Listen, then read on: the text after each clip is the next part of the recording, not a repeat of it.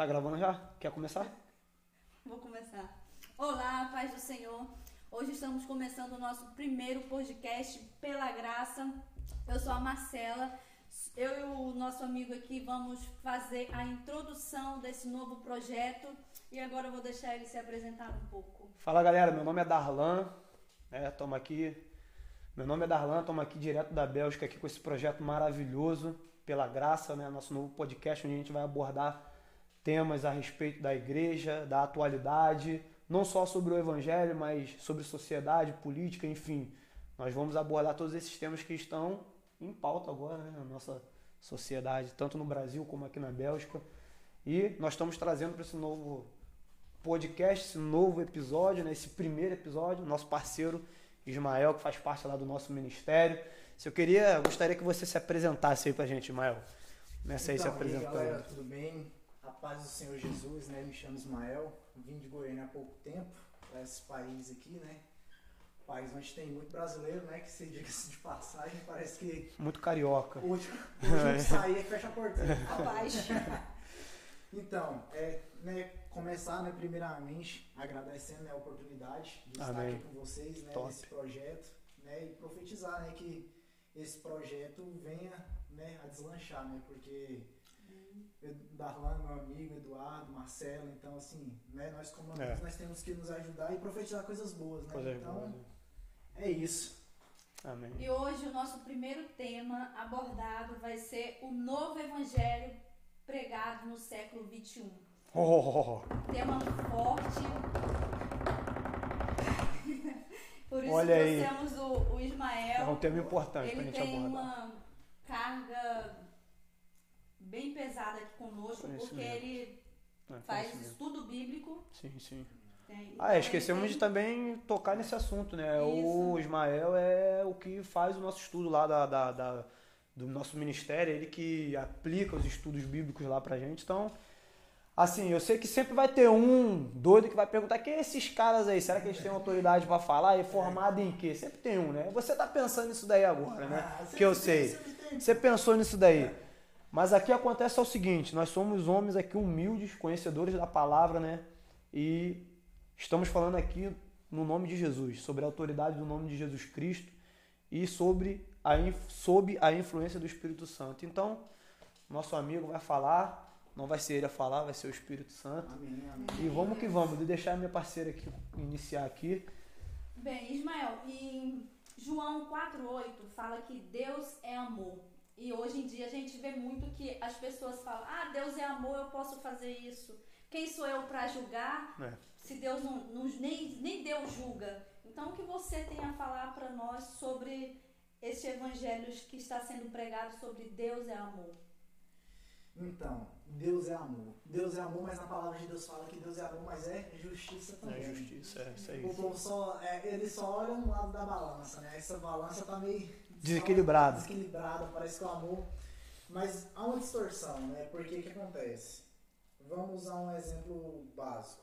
Deus é amor, mas ele é amor e tem muita gente também que usa aquela passagem da Bíblia que fala que nós tem, ele, ele nos aceita do jeito que es- estamos, do jeito que somos.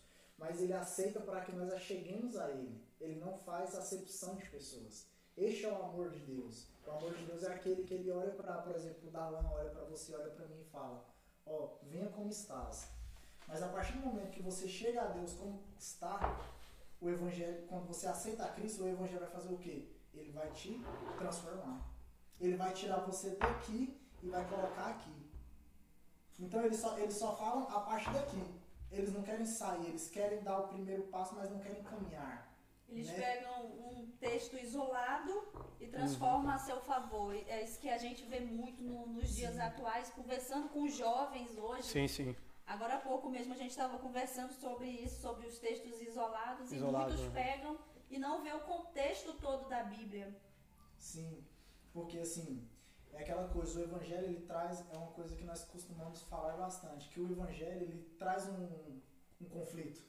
O evangelho ele traz conflito. É, é, é assim, a, a palavra de Deus é conflitante. E esse conflito pouca gente querem é, experimentar não, mas querem enfrentar, né? Porque você olhar para as pessoas e apontar o erro delas é fácil. Mas quando a gente faz uma autoanálise e olha para dentro de si e tem aquele conflito e vê, poxa, aqui eu tô errando, é isso daí que é difícil.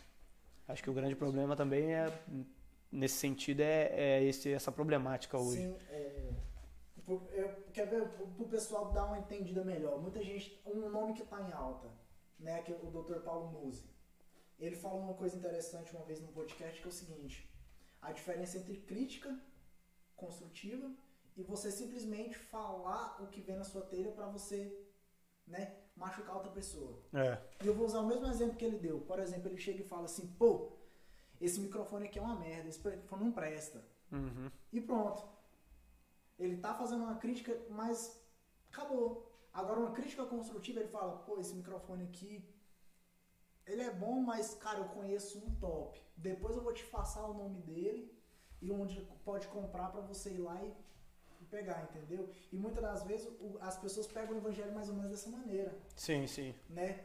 Por exemplo, ah, eles criticam, apontam, mas eles simplesmente só criticam e apontam. É eles, você tem que chegar, né, a fazer aquela, aquela coisa, falar assim, ó, chegar com amor e sabedoria e falar assim, ó, na palavra de Deus nós sabemos que isso, isso e isso é contra as vontades de Deus, é contra os princípios bíblicos, né?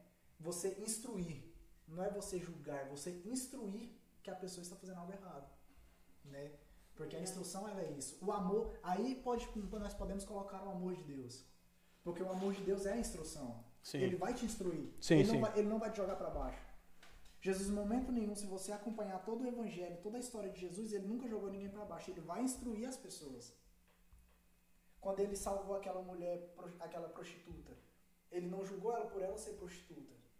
Mas nem por isso ele né, concordava com as atitudes dela. Sim. Porque ali ele usou ela, ela tinha um exemplo para quê? Para aquelas pessoas, né, que estavam querendo julgar ela. O amor de Jesus é isso. Foi bom você tocar nesse assunto que você traz uma uma uma um, um como é que eu posso citar? Você traz um assunto mesmo, vou colocar dessa maneira, que as pessoas confundem muito que é, ah, Jesus andava com os pecadores, né? A gente ouve muito falar isso, ah, até mesmo pessoas de dentro da igreja, ah, não tem problema nenhum eu continuar com aquele meu amigo que fuma uma maconha ou Tomar que faz uma coisa, que... porque pô, Jesus andava com os pecadores, Jesus amava os pecadores. A Bíblia deixa expresso isso no ministério de Jesus. Eu queria saber de você o que, que você acha a respeito disso, porque nós sabemos que Jesus andava no meio dos, dos pecadores, ele convivia com os pecadores, mas ele ia para influenciar os pecadores ao arrependimento. Ele não era influenciado em si pelos pecadores. Você pode ver que várias vezes que Jesus, no, no, ao longo do ministério de Jesus, quando ele entre os pecadores, algo sobrenatural acontecia, né? Os próprios pecadores reconheciam que Jesus era o Messias, se arrependia. A gente pode estar até o próprio caso de Zaqueu também, né? Que era um publicano, cobrador de impostos e fraudava o povo, né? Roubava do povo, defraudava do povo, roubava do povo. A Bíblia vai dizer que quando ele tem aquele encontro com Jesus, a vida dele transforma. Eu queria que você colocasse isso aí explícito para a gente, o que, que você entende disso daí e em que sentido você pode direcionar. Porque é o seguinte, é, usando essa situação né, que, que você comentou, Jesus faz o seguinte, você é, voltando para os evangelhos, se você observar a história de Cristo, ele não andava junto, as pessoas vinham até ele. Exato. Por quê? Porque eles ouviam falar.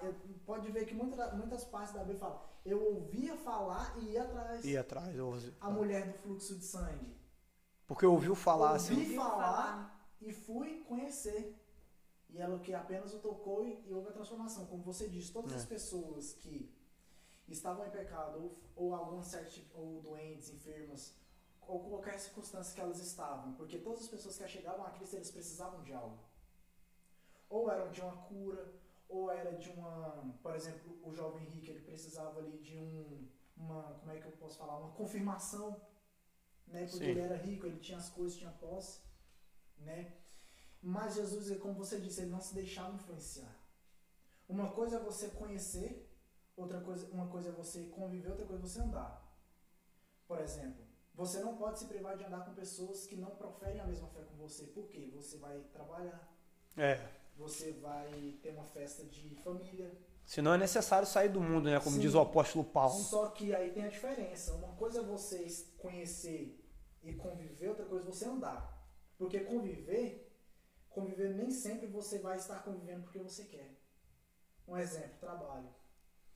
Não que as pessoas que estejam, que não proferem a mesma fé que você sejam pessoas ruins. Não, nós sabemos que tem pessoas que têm uma boa índole. Claro, Apenas claro. não conheceram Sim, sim. né, a graça de Deus. Não conheceram, não se transformaram ainda, não, não se permitiram aceitar a Cristo. Não abrir o coração pra. Né? É. Mas são pessoas que muitas das vezes pagam seus impostos, Aham. não roubam, não matam, tenta ser um bom pai, tenta ser um bom filho.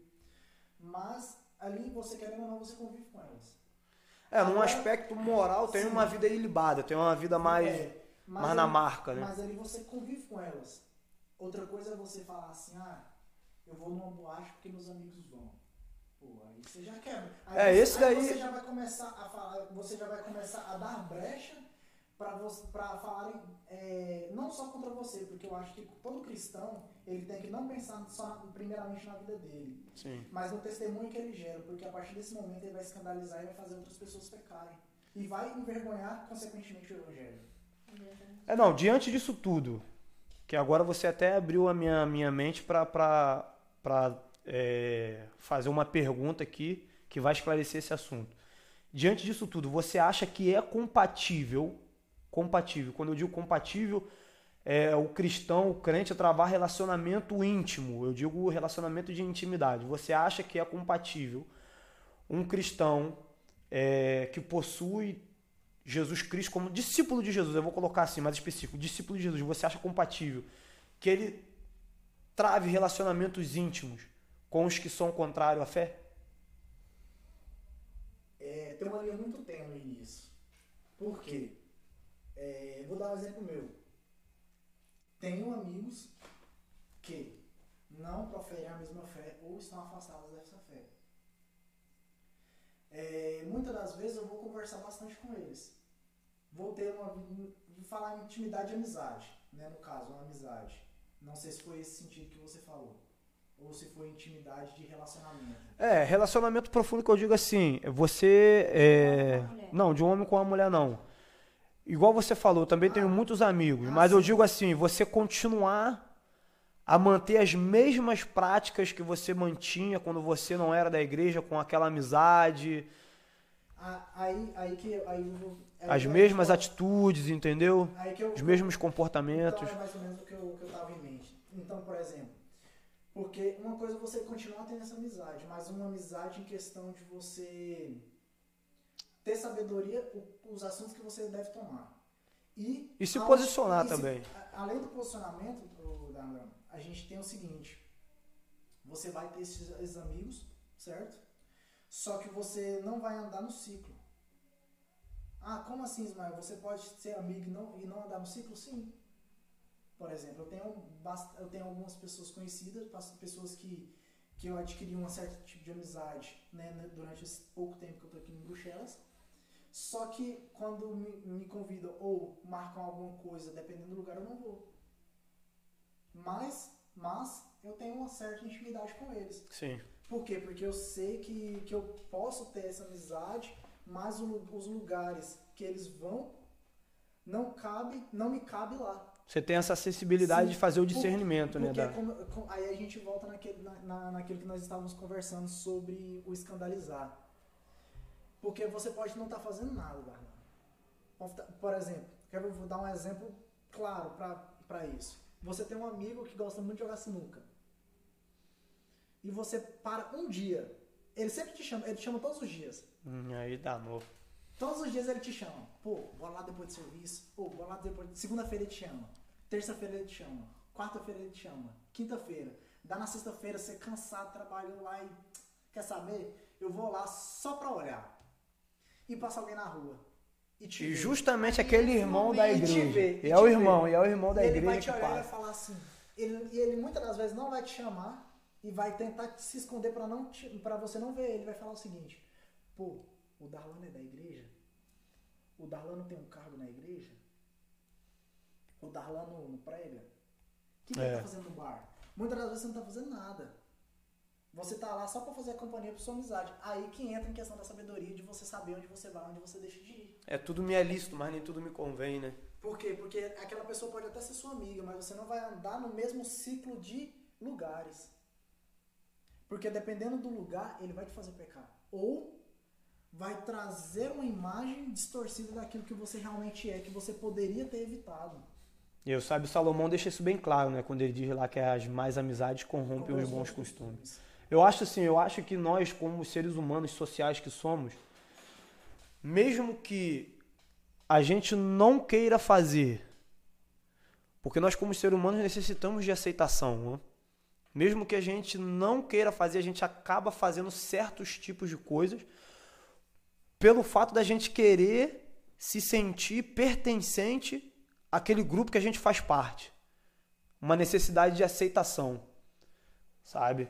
Então você vê, eu por exemplo, quando era, eu por exemplo, posso falar por mim, eu quando era mais mais novo, nos meus 15, 16 anos, eu, pô, pegava ali um cigarrinho, fumava e tal, e sempre fui um cara conhecedor da palavra, sempre fui um cara, eu era da Batista, embaixadores do rei, desde pequeno criado na igreja, mas pelo fato de eu estar ali com aquela rapaziada ali, geral junto, pá, na atividade, zoando, para você jogando um baralhinho, você fumava um cigarro, você bebia uma cerveja e tal.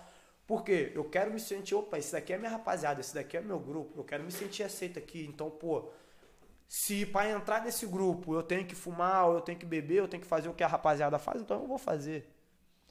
Entendeu? Acho que o grande cerne da questão é, é essa, porque as pessoas confundem muito. Ter relacionamento profundo com quem é contrário à fé, é claro, nós temos que ter, porque senão é necessário que a gente saia do mundo.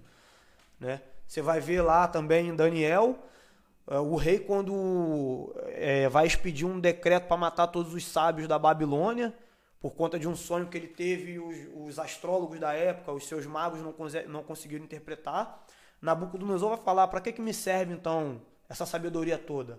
Eu vou editar um decreto para matar todo mundo. E você vai ver o profeta Daniel se posicionando com, com o guarda da. com o chefe da guarda real, falando, ô, oh, calma aí, segura esse decreto aí, fala com o rei que eu consigo aí interpretar esse sonho. Você vai ver ali Daniel como um político, primeiro-ministro né, das cidades da, da, da Babilônia, você vai ver ele um cara que se entrosava, um cara que estava sempre no meio, assim, vamos dizer, vou conjecturar, no meio da rapaziada, né? Colocando para os dias de hoje. Então eu acho que o grande problema é a gente tem que diferenciar entre conhecer, né, ser amigo e fazer parte de um relacionamento profundo ao ponto de que você passa a ser é, influenciado pelas atitudes daqueles que professam uma fé contrária à sua. Eu acho que é aí que mora o perigo. É aí que a gente tem que se policiar. Porque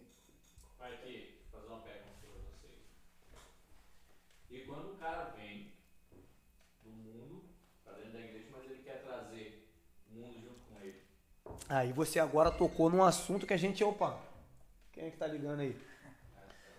Aí você tocou, você tocou num assunto agora que é um assunto polêmico. Isso aí é um assunto polêmico. Esse é o assunto. a mesma coisa que o Darlan tava. Esse foi o assunto, falando. na verdade, esse foi o assunto que deu start ao podcast, né? É o que vem acontecendo hoje, a humanização das igrejas hoje, né? Eu vou de... vamos deixar para responder essa pergunta o nosso convidado, porque ele tem ele, como ele aplica estudos nessa área, ele tem mais É, eu vou perguntar pro Ismael, porque tipo, hoje Ismael, o cara quer entrar na igreja, o pensamento dele é o seguinte, como você pode ver, tem N pregadores, principalmente o cara virou coach, nada contra, tá na coach ali, mas N pregadores que é coach que eles só pregam uma coisa. É verdade. Uma coisa só. Prosperidade. Ixi, rapaz, e agora o podcast já ficou polêmico, hein? E aí, arrependimento? O arrependimento, entendeu? É, é, é, no prega, porque a maioria desses pregadores que eu vi hoje, que eu vejo que está por aí, vai aonde a necessidade do povo tá, que é o quê? O cara não tem dinheiro, o cara está passando necessidade. Então, se ele seguir, se ele vir, aí vai ter, vai ter tudo com Deus. Não é assim. É, é, e aí, Ismael? É interessante porque é o seguinte, ela vai para os dois lados. Por que para os dois lados? Ele falou em questão das, da necessidade de dinheiro e prosperidade. Um exemplo. de- Não, sim, sim a, a, a prosperidade era o seguinte, em questão dessas, dessas pregações. É, nós vemos hoje em dia que muitas pessoas estão, tem, us- uti- utilizam do nome de Deus para pregar uma palavra de prosperidade e as pessoas e tem mais ou menos, vamos, é, como é que fala? De uma forma bem superficial, bem superficial é daquelas pessoas que não têm, daquelas pessoas que têm querem mais. Então essa, essa, essa palavra, essa pregação de prosperidade que as pessoas estão trazendo, ela, ela vai para um, pra um caminho muito amplo. Porque quem não tem quer ter prosperidade e quem tem prosperidade quer, Quer ter mais. Quer ter mais. Porque o que nós vemos, é, quem gosta de economia, quem acompanha pessoas que é economia, igual o Darlan gosta desse trem de, desses assuntos de criptomoedas e tudo mais, o que, que você mais vê essas pessoas falando? Que quando você tem, você faz o quê? Você investe. Investe. E o investimento, ele, você vai lá e investe mais. Por quê? Porque ele quer. ele- é aquela famosa. É bola de neve. Deixar, deixar o dinheiro trabalhar por você. Só que para isso você tem que trabalhar por dinheiro primeiro. É. E as pessoas têm trazido esse tipo de palavra para a igreja. Para dentro da igreja. Top. Né? É um, é- é- eles pegam basicamente um assunto de prosperidade, pegam algumas referências da Bíblia, dá uma. bate no liquidificador ali, Pega aquele texto isolado, aquele né? Texto, aquele texto isolado e fala assim, ó, toma. E muitas das vezes nós podemos observar que hoje em dia as pessoas não têm tido tanta. é, como é que fala? Uma necessidade e uma vontade de ler a Bíblia. Não tem. Porque nós podemos ver que quem lê a Bíblia. Não se deixa diferenciar- se deixa enganar, né? é, Não se deixa enganar. É real, não se deixa enganar, de claro. Deus, e uma palavra de prosperidade, porque prosperidade não é maldição. Não, não é Nosso maldição. Deus é próspero. Claro. Eu sempre costumo falar isso. Nosso, Nosso Deus Deus não é é um Deus pobre. né? Nós podemos observar porque se nós, se nós é, pegarmos exemplos da Bíblia, nós vamos pegar muitos exemplos de pessoas que eram homens de Deus e eram prósperos fi- financeiramente. Um exemplo, Abraão. Abraão, ele saiu da terra da sua parentela e se nós formos observar a, na história, quando Abraão sai, Abraão sai com seus funcionários, sai com algumas pessoas. Então, se você olhar por esse lado, você já vai ver que Abraão já era próspero. Já era próximo. Abraão já vinha de uma família próspera, já vinha de uma terra próspera. Sim. Mas nem por conta disso ele deixava de ser um homem de Deus. Aí entra o temor de Deus, que muitos, hoje em dia, parece que. Se a gente for pegar a luz da Bíblia, a gente vai encontrar vários, Sim. vários. Não só Abraão, você tem José ali quando virou é, governador do Egito. Você Davi, tem Dani, que- Davi, o grande rei Davi. Você tem Daniel. Daniel, você tem inúmeros, inúmeros. Isaac, Isaac, que- você tem que- muitos. né? Tem ali Isaac. Então, Salomão, Salomão, dizem que foi um dos mais ricos que o mundo já viu. Sim, tem até aquele mito de que até hoje as pessoas tentam né, achar As minas de as- Salomão. As minas de Salomão, né? Que nós podemos observar que os, Indiana Jones aí, ó. o- o- os templos erguidos por Salomão eram os, É. os mais tops, eram os maiores, eram os grandiosos. Mas voltando aqui para a questão do. Né, que a gente deu uma fugida, mas voltando para a questão da, dos. Vou nem chamar pregadores, vamos chamar de é, Coates Gospels. Coast Gospel. É, sabe, ó, Ó, isso aí. lançando tendências. Pela graça. assunto lançando- polêmico, ó, assunto polêmico, assunto polêmico. Olha aí, pela graça. Tendências, Tendência, né? lançando tendências aí no podcast. Ó, já vou registrar, Eduardo, registra aí pra mim, ó. Ninguém rouba minha ideia não, pô. Mas voltando, falando sério. É, as pessoas elas têm utilizado a necessidade do povo para tentar ganhar com isso. Porque hoje em dia a maioria das pessoas elas não querem ver, el- elas querem ver na verdade as igrejas cheias, mas não querem encher as pessoas de palavras de Deus. Eles só querem quantidade, eles não querem qualidade. Você vai observar que a maioria da- da- das igrejas hoje em dia elas vão estar cheias, mas são pessoas que não são ativas no reino de Deus e nem na sua vida com Deus, na sua grande maioria. É, não, isso aí, isso é verdade. Mas assim, outra coisa também que você vê muito nas igrejas, ela virou um, um meio de comércio. Sim, tá? Hoje, se você for pegar aí, eu não vou citar nomes, entendeu? você já Não vou citar nomes, mas você, você vê, hoje você vai achar curso de pastor, você vai achar é, é, o cara que é coach, ó, vou fazer um, um tô lançando meu curso para você ter prosperidade. Quer dizer que, a, que hoje fé e é, como é que é? É, prosperidade Não, veja bem aqui, ó. Deixa eu só pedir licença pro, pro Ismael para poder co colocar esse assunto na pauta. Veja bem, vamos colocar os pingos nos is aqui. Eu não sou contra, eu estava conversando isso com um amigo meu que mora na Holanda e de vez em quando a gente conversa sobre esses assuntos. E eu tava falando com ele, eu falei, bicho, ó, o negócio é o seguinte, eu não sou contra quando é, um cara, porque hoje nós temos, por exemplo, você pega o Brasil hoje, você tem uma gama de evangélicos no Brasil hoje muito forte. Sim. O cristianismo ele rompeu as fronteiras da humanidade e ele está nos quatro cantos do planeta. Então, se você pega no Brasil hoje, você vai ver cristãos pobres, cristãos ricos, você vai ver cristãos políticos, cristãos não políticos, você vai ver, você vai ver de tudo, meu irmão. Mas o que, que acontece é, o grande problema é, quando o cara ele é um técnico, ou, por exemplo, ele, eu vou exemplificar, ele é um, um cara que saca de gestão financeira. A gente, eu até conversei isso com um amigo meu na Holanda. Ele saca de gestão financeira e ele viu que o nicho dele ali, ele quer trabalhar com o nicho dele, o público evangélico, pô, beleza, 100%, tranquilo. Eu acho justo o cara receber para isso, porque é a profissão dele. Agora, a gente tem que diferenciar profissão de chamado. Aí que está o grande erro, aí que está o grande problema, porque hoje o que as pessoas confundem o chamado com a profissão, o chamado com o trabalho. Porque desde o momento, Ismael, vê se você concorda comigo, eu acho assim, desde o momento que você, e é o que tem acontecido hoje, e a gente tem visto aos montes. São pastores que cobram, têm cachês fechados, já acertados para poderem chegar numa igreja e pregar. Então eu já ouvi, e não é sacanagem, eu já ouvi, já ouvi notícias de pastores que, ó, 40 minutos de pregação é tanto. Uma hora tanto, uma hora e meia tanto. Então, assim, se banalizou o chamado hoje. O chamado o ministério foi banalizado.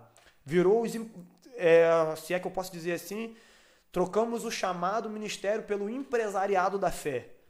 Então eu acredito, se nós servimos um Deus poderoso, um Deus que conhece o futuro, um Deus de prosperidade, um Deus de provisão, eu, na minha concepção, Ismael, eu entendo. Se eu fui levantado pastor e tenho um chamado para ser um evangelista e perante as nações e pregar, Deus ele não é um Deus insensato. Deus que a gente serve não é um Deus insensato. Ele sabe que você precisa comer, ele sabe que você precisa vestir, ele sabe que teu filho precisa comer, ele sabe que a tua esposa precisa comer, ele sabe que tudo se paga com dinheiro. O próprio sábio Salomão fala que dinheiro se paga tudo com dinheiro. Então eu acho assim, desde o momento que você chega na igreja, Marcelo, e você. Eu acho que o correto seria. Meu irmão, hoje eu vou pregar na sua igreja? Beleza, eu tenho uma agenda aqui liberada. Quanto que o irmão cobra? eu não cobro nada. O que a sua igreja puder ajudar no meu ministério, vai ser de bom coração. Deixa Deus tocar no coração. O que a sua igreja puder ajudar no meu ministério, tranquilo. O que eu não, não concordo é quando a gente começa já a banalizar o ministério e começa a fechar cachês. Aí eu já acho complicado. Mas a questão que ele levantou de, por exemplo, a gente vê muito hoje pastores não só formados em teologia, mas formados em economia, ciências políticas, sociologia, é, psicologia, né? E você vê pastores hoje é, formados em ciências. Eu agora recentemente tenho escutado muito uma pregação de um pastor, um pastor não, mas ele é um científico, Adalto Lourenço, se eu não me engano, acho que ele é da, da, é, da denominação presbiteriana. Um cara fera na área das ciências. O cara vai falar sobre teoria da revolução, sobre teoria do criacionismo. Um cara que pô, coloca aquele assunto lá de uma maestria fenomenal. Então, assim, quando o cara vai para uma igreja, o Eduardo, para ele poder falar daquilo que, que é profissão, eu sou de acordo. Não, vamos remunerar, porque o cara tá dando uma palestra, o cara tá, né? Agora, quando ele vai para uma igreja na condição de ministro do evangelho, para pregar as boas novas e pregar o evangelho de Jesus, que é a salvação, aí já não. Aí eu já acho que a gente já começa a confundir as bolas quando o cara fecha cachê. O que, que você tem a dizer sobre isso aí? Já falei demais já. É, é igual o Eduardo falou em questão. Vou, vou pegar um exemplo do Eduardo e da pergunta dele. Uma coisa é você chegar na igreja e usar isso. Outra coisa é você virar e falar assim. Vamos, eu já vou usar o exemplo e já vou profetizar na vida do Darlan. Vamos dizer que o Darlan aqui é o pastor da igreja. Ó, oh, oh, glória. E eu chego no, no, no Darlan e falo, Darlan, eu sou formado nisso e nisso eu quero saber se eu teria uma oportunidade na sua igreja de usar o seu tempo como né, local para fazer um curso. Eu quero ministrar sobre a vida do, dos seus servos, dos seus, dos seus membros, né, sobre educação financeira, sobre isso, sobre aquilo. É como o Dharma falou. Uma coisa é você é o seu chamado, outra coisa é a sua profissão, né? Tudo bem. Aí você vai chegar e me falar assim, não, quanto você cobra? Não, meu curso, meu curso é tanto. Ah, nem que seja uma filantropia, né? Meu, Não, é então- tanto, mas vocês ou podem então- me ajudar com Ou tanto. então eu falar assim, Darla, eu até posso ir, mas se você paga, pelo menos me ajuda a pagar minha passagem, ou então a gasolina do meu carro, porque pra mim eu quero te ajudar, só que pra mim fica meio difícil a condição ali. Né? Aí a gente já vai, como o Darlan falou, você já vai diferenciar a profissão daquilo que é pregado. E o que, o que o Eduardo falou é muito verdade. Hoje em dia as pessoas eles têm pregado, utilizado a prosperidade, utilizado certos temas Uhum. para benefício próprio. E a palavra de Deus fala que o seu povo perece por falta de conhecimento. E eles utilizam essa falta de conhecimento do povo para o quê? Para ganhar em cima. Eles usam o Eu, emocional. já- eu já vi, eu já, eu já vi, né, questão de ouvir falar, eu já vi um irmão da minha igreja, né, quando eu estava em Goiânia, já era adolescente. Um pastor de nome foi lá e você tinha que é, ofertar um X valor. E ele não tinha esse X valor. O que, que ele fez? Ele tirou o chip do celular dele e deu o celular dele pro cara. Olha aí. Por quê? Porque ele, ele falava, e, e- e você pode observar que a maioria dessas pessoas, elas, elas têm um, um vocabulário bonito. Tem. Ele chega e te convence. É. Ele chega de uma maneira ali, ele vai... Mas é a sutileza de Satanás, né, cara? Ele vai aqui, vai ali, vai ali. Quando ele, Ele pensa sabe- que não, as pessoas que não têm vão se deixar levar por, a- por essas palavras e muitas das vezes pela falta de conhecimento dela na palavra de Deus e não vão saber o que diferenciar os vamos aí entrar num, num tema vão, vão diferenciar não vão conseguir diferenciar os falsos profetas daqueles verdadeiros profetas daqueles verdadeiros pregadores e ministros do evangelho de Cristo Sim. né? E, e um tema que está muito em alta hoje é igual o que o, Eduardo comentou, a prosperidade. A prosperidade. Porque hoje em dia, nós, querendo ou não, é igual você falou, nós vivemos no mundo capitalista. Você precisa trabalhar para você pagar seu aluguel. Quem tem casa, tem, se não tiver quitado, tem que pagar seu, seu financiamento. Você tem um carro, você tem que pagar seu IPVA. Então você precisa do dinheiro. Querendo ou não, precisa do dinheiro. Só que eles utilizam isso para o quê? Utilizam isso e a palavra de Deus para conseguir mais. E é um exemplo top que nós podemos dar sobre isso e o poder da Bíblia para você convencer e dar poder é aquele filme O Livro de Eli. Você vai observar que eles pegam no livro, no, no meio do filme, eles pegam as Bíblias e queimam. Uhum. E Eli, ele tinha a última, o último exemplar da Bíblia. Na cabeça, né? Na cabeça e físico, ele tinha a Bíblia em braille, Em braille. E eles tinham medo da Bíblia por quê? Porque eles até no, no meio do filme eles falam que a Bíblia ele tem o poder, ele, ele tem o poder de como é que fala? Como- eles falam que ele tem um poder de conhecimento. Tem. E quem tem a Bíblia e sabe utilizar dela, ele tem discípulos. É, eu de costumo dizer, é, a única, é o único livro que o autor tá presente, né? Então, É assim, livro é, autor tá é- presente, é a é palavra- fenomenal. é- a palavra de Deus é uma coisa maravilhosa. E muitas das, das vezes as pessoas têm usado a palavra de Deus para benefício próprio. Ismael, que nem você falou, você já nasceu num berço evangélico. Sim. E você acha que dos tempos que quando você era criança, que você veio, vamos dizer, do evangelho primitivo e para os evangelhos de hoje, você acha que mudou alguma coisa? Você acha que os pastores têm medo de pregar o arrependimento? Que eh, hoje em dia, que nem o Eduardo estava falando, eles só querem pregar. Eu acho que a gente vive num modismo hoje do Uba-Uba, né? Do só love.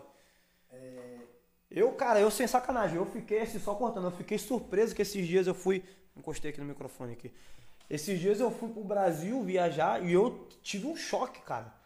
Um choque de realidade assim, porque eu cheguei na minha cidade e eu vi, eu falei, bicho, as igrejas estão parecendo boate, meu irmão. Os outdoorzão, pai tal, as, ah, os muros, pô, tudo preto, tudo negro, caramba. Eu falei, caramba, tá parecendo um via show. Porque eu acho que. Eu não sei, mas é. é, é- não, é sério. é, eu falo. Tá parecendo um via show Rio Sampa, né? É, porque você não é do Rio, você não conhece, mas ela é do. Ela já morou no Rio. Quem é do Rio sabe o que eu tô falando. Então, assim, eu falo, parece que se criou uma necessidade hoje de. Ah, beleza, vamos humanizar. A Vamos pegar o que eles a fazem. É, vamos aqui, vamos. vamos vamos assim. Ah, a gente precisa ser aceito, a gente precisa mudar isso pra gente ser os bons. Parece que éramos vistos como pessoas maus, né? Os vilões. Precisamos mudar essa mentalidade. Vamos nos adequar ao padrão mundano pra gente chamar eles. Já não se prega mais a mensagem do confronto, igual você falou, igual a mensagem do arrependimento, igual João Batista, dizia: arrependei-vos, raça de víboras. É chegar do reino dos céus. Você hoje nas igrejas você já não se prega mais isso. Entendeu? Então eu acho que está havendo sim uma humanização. E o bom nisso tudo, Ismael, e, e eu tenho certeza que você vai concordar, e é o que você está desde o início do podcast batendo na tecla e, e frisando, é que falta o conhecimento para o povo de Deus. E o bom nisso tudo é que Jesus deixa isso bem claro nas Escrituras. Jesus fala: nos finais, nos finais dos tempos vai haver uma inversão de valores. Vocês precisam ficar atentos. Vocês precisam ficar com os olhos abertos. As coisas irão mudar. Tudo está escrito na Bíblia. Nada passa daqui, nada, nada. O que, que você acha sobre isso? Começando pela Marcela, depois é, do que você falou. É, O que, que acontece? Eu vou- ah, já, antes de responder a Marcela, eu queria até ter, tomar a liberdade de trocar a palavra humanização, porque a palavra de Deus ela é humana. Ela, ela, ela, ela traz, ela traz para nós humanos. Há uma humanização, né? Só que o que está acontecendo é a mundanização, né? Uma Mundanização, palavra nova, é outra mundanização. palavra. Re- Registra aí, Eduardo. É, eu ainda ia falar mundanização, mas eu fiquei meio Não, assim. Eu não, falei, pode eu posso ser que eu esteja. Porque quando você utiliza... no no erro. Porque a partir do momento que você fala de humanização, você dá uma impressão de que a palavra de Deus ela é uma palavra. é, não vou dizer que é inflexível, mas é uma palavra que não tem amor. Parece que, tipo assim, é uma palavra para robôs. Porque quando você fala humanização, parece que traz um. Já um alívio, né? Tinha um peso um pouco. Mas o que tem acontecido é o povo tá- tem trazido literalmente o mundo, né? A, a mundaliza- é, tem trazido o mundo para dentro da igreja. E, começa, e já começando a responder a questão da, do que a Marcela falou, eu lembro de que eu fui criado numa igreja tradicional, né? né no meio do, da minha trajetória aí, deu umas, umas vaciladas, Deu umas mas escapadas, deu né, umas escapadas aí, misericórdia Mas, Mas- né? É aquela coisa, né? Quando, quando Deus quer, não Quando tem você como. tem um não propósito, tem né? como.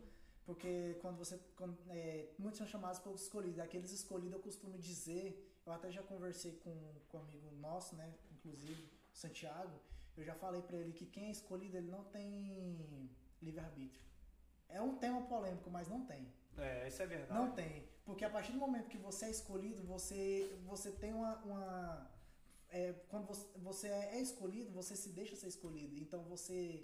Não é que você abre mão das suas vontades, mas você entende que a sua vontade é a vontade de Deus. É, o próprio Então você tem que começar- isso. Então né? você tem que começar a abrir mão do seu eu para fazer o eu do Senhor. Né? E você faz igual ali Isaías, né? Eis-me aqui, envia-me a mim. A partir desse momento que você fala assim, eis-me aqui, envia-me a mim, Aí você é comissionado. você, você já, já acabou. É, mas isso aí não é fácil não, meu Não, não é fácil, não estou dizendo que é fácil, mas é como eu disse, você, você entende que você tem que viver para Deus. E muitas das vezes você vai abrir mão de certas coisas da sua vida porque você entende não porque Deus é ruim, porque Deus não é ruim. O negócio é que nós fomos chamados para algo maior do que nós mesmos. Nós esquecemos disso. Nós esquecemos que tem um id. Id, pregar o evangelho a toda criatura. Nós esquecemos o id, nós esquecemos que tem algo maior do que nós. E muitas das vezes nós, nós só queremos viver o nosso. Nós só que, não que seja errado, é igual que eu já falei, em questão da prosperidade. Não é errado você ser próspero, não é errado você ter um carro do ano, não é errado você ter uma casa boa, não é errado você ter roupa boa, não é errado você ter um filho, comprar coisas boas, levar ele para lugares bons. Se você tiver a condição, por exemplo, de não na Disney aqui da França, em que ainda eu vou, né? eu vou ter a oportunidade, faz muito pouco Pode tempo. preparar o bolso então, papai. Mas o que eu, a- Mas a- vale a pena. Vale a pena. mas, Vale a pena, mas, mas bom. ali, por exemplo, você vai, né, ter uma, você vai ter que né, desembolsar. É, e isso não é errado. Mas quando eu falo dos escolhidos não tem questão do livre-arbítrio, entenda que é porque você entende que há algo maior do que você mesmo. E não, não significa que perder, entre aspas, esse livre-arbítrio seja algo ruim. Porque Deus nunca vai querer algo ruim para você. Deus vai querer sempre algo bom para você. Você entende isso? Você, se você ler as escrituras, você vai ver que sempre Deus vai te direcionar para coisas boas. Muitas das vezes vai acontecer coisas ruins, mas você vai crescer com isso. Vai, vai ter um crescimento, vai ter um aprendizado, vai te diminuir, Uhum. né? O próprio Jesus deixou claro isso antes de partir. No mundo tereis aflições, mas o que tem de bom ânimo, eu venci o mundo. Então, se você, você vai lá acontecer coisas ruins, mas você vai ter a convicção de que um- há- você está fazendo isso para algo maior do que você mesmo, Propósito um maior. propósito maior. E voltando em Cara, questão você da tocou Marcela, num assunto aqui que eu vou trazer, mas pode ir falando, eu quero Em trazer questão- um questão da Marcela polêmico, tinha falado, polêmico. em questão da Marcela tinha falado, em questão do, do, do antigo. Nós vi, nós- eu, eu posso falar isso porque eu, eu vi é, antigamente, né? Antigamente, como se nós fossemos. Sou novo, o Darlan que é, que é velho.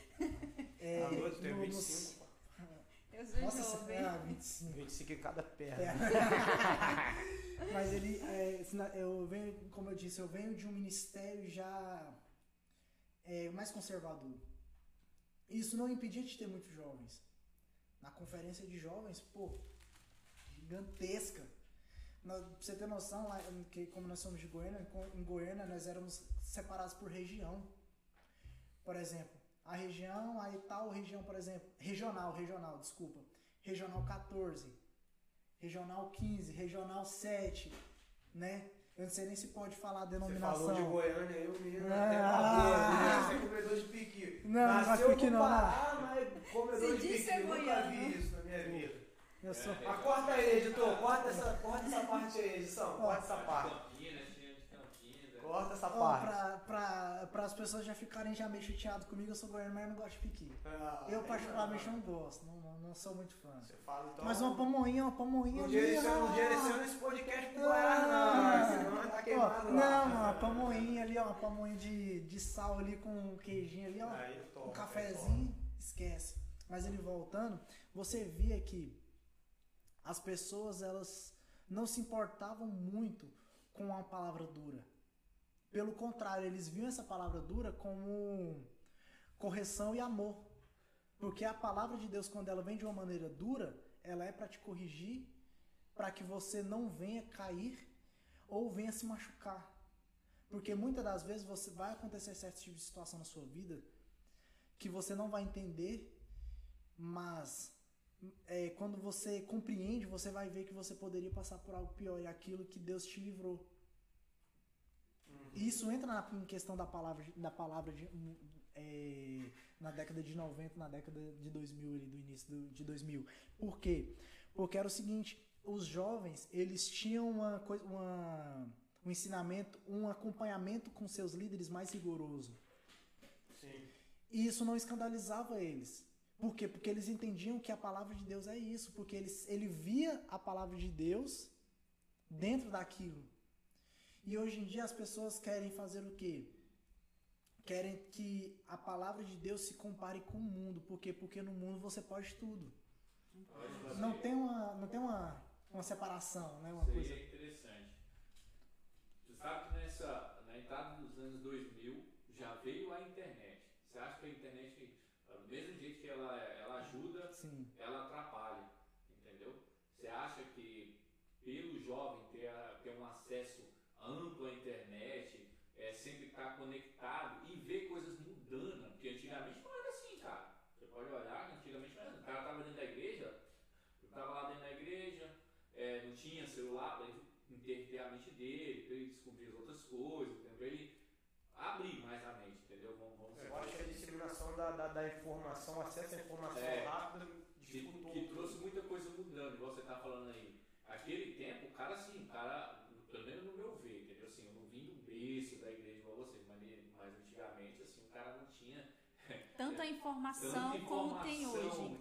Mas, é, mas eu, eu digo que antigamente ainda era mais complicado que hoje, sabe por quê? Porque hoje em dia vem a informação, antigamente você via pessoalmente. Exemplo, quando você via as coisas erradas, ouvia música, você você estava ali em questão, né? Tipo assim, por exemplo, ah, você vai estar ali e você tinha informação, você tinha uma informação mais. Como é que eu posso explicar? Mais próxima. Sim. Então, quando você se permitia, ou você dava brecha, ou, ou algo do tipo, você estava muito perto para você se desviar. E hoje em dia você tem a possibilidade de se desviar. É como, é como o Eduardo falou, a, a internet ela, ela é uma coisa, ela pode é, disseminar tanto coisas boas quanto coisas ruins. Mas é o que vem daquela. Aí vem uma questão. Uma palavra que eu acho muito importante em questão disso tudo, porque independente do que você utiliza como ferramenta, a facilidade ou não de você obter informações, obter vídeos, obter áudios, fotos, se chama caráter É, eu acho que o grande problema não tá. É, nas é- ferramentas. Sim, é como a gente comparando a internet com uma arma de fogo. O problema não tá na arma de fogo, mas tá em quem usa a arma de fogo. Sim, Quem manuseia a arma de fogo. Porque é igual que eu falei, questão, aí vai entrar em questão do caráter. O porque ou você é cristão ou você não é. Porque eu, eu, eu costumo falar o seguinte, é como você falou em questão da população, é, vamos dizer assim, entre aspas, gospel, pra, pra, porque eu vou usar essa palavra agora para introduzir a outra que eu t- tava querendo comentar. Vai entrar a questão do crente. São aquelas pessoas que elas não se identificam como, como outras religiões, hum, se familiarizam, não vou nem falar se identificam, se familiarizam com as igrejas evangélicas, fala, pô, esse Deus dos crentes é top. Eu, eu não, eu sou crente. E tem se porque você chega numa pessoa, hoje em dia tem muito isso, você chega numa pessoa e fala assim, ô, qual religião você é? Não, eu sou crente. Você frequenta alguma igreja, alguma coisa? Não, mas eu creio em Deus. É crente em casa. Então eu sou crente. É aquele, os crentes, como é que eu posso dizer? Crente Nutella. Não, né, não é nem questão Nutella. Vou, vou utilizar uma palavrinha top. É, um. me, me fugiu, me fugiu, me fugiu, mas eu vou, vou lembrar. Não praticante. São os crentes, não, são os famosos crentes não praticantes. Eu sou crente, mas não vou na, na igreja, eu não leio a Bíblia, eu escuto música gospel, é, de vez em Mas quando eu também vejo um versículo. Ah, eu tô orando, eu tô Dou uma pagodeada de vez em quando e Ah, tal. Mas aí questão uma do- arrastada aqui no pé aqui. É, continuando questão do, do, do- da pergunta, e hoje em dia é, as pessoas é como o Eduardo falou. Eu vou utilizar a fala do Eduardo para responder. As pessoas querem trazer o mundo para a igreja para tentar chamar outras pessoas. Mas desde o do, do vamos pegar desde Atos, né, que ele começou mais ou menos o boom dos discípulos, né, que foi quando a partir do, de Atos 2, 3 ali começa o evan- começa a vida a vida ministerial de Pedro, né? Ali em questão de tudo mais, aí que vem as igrejas primitivas. Desde ali nunca precisou disso. A igreja nunca precisou do mundo para conseguir as pessoas. Nunca, nunca. Ali era um ajudando o Porque a palavra de. Deus, porque eles pregavam a palavra de Deus e eles entendiam que Nua e crua. Sim, eles entendiam que eles precisavam, pre- eles só precisavam pregar a palavra de Deus e quem convence é o Espírito Santo. Hoje em dia, hoje em dia as pessoas querem fazer o quê? Eles querem pregar e convencer. Mas você levantou uma questão aqui agora muito interessante. Eu estava até conversando com, com um presbítero Santiago esses dias. É, eu falei com ele, eu falei, presbítero, é, nós, como ministros do Evangelho, nós estamos vivendo uma geração onde a gente está criando manias. Nós estamos assim, cheios de manias.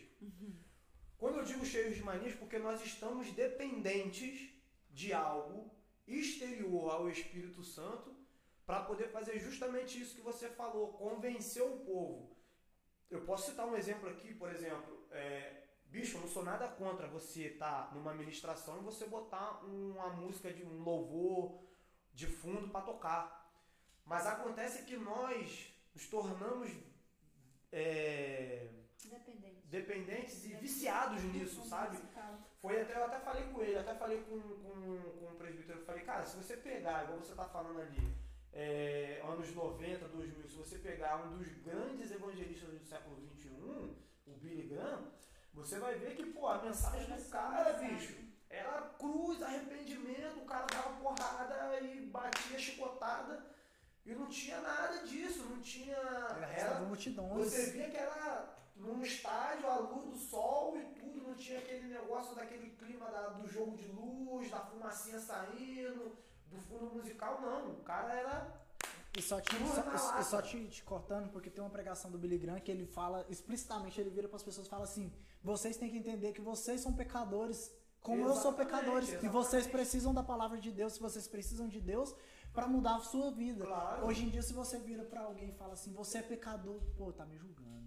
Exatamente. Você tá me julgando. Quem é você pra pra me julgar? Na palavra de Deus fala o seguinte: tem uma passagem que agora eu não vou me recordar. Que, que Paulo fala que, que nós devemos julgar as ações. Porque julgando, a- julgando as ações, você vai saber quem a pessoa. é, você vai conseguir. é, como é que fala? Orientar elas. Você não vai julgar. Observe bem. Você não vai julgar a pessoa, vai julgar as ações. É, Jesus fala com a prostituta, né? Quando ele fala aquele que não tem pecado, que tira a primeira pedra, né? Aí, aí entra na questão disso, só pra deixar claro, porque muitas pessoas podem distorcer isso, falar assim, pô, eu vou começar a julgar. Não, mas você vai entrar o seguinte, você vai, por exemplo, eu tenho, vou, vou falar assim, não tenho tanta intimidade com o Darlan, mas vamos dizer que nós somos bastante amigos, nós temos bastante intimidade. Vou chegar e falar, você falar assim, pô, Darlan, eu vi você fazendo isso, isso e isso. Pô, não dá. O que, que você. Sim. você vou, vou, chegar em você e falar assim, pô, Darlan, eu vi você fazendo isso, pô, não é legal, pô.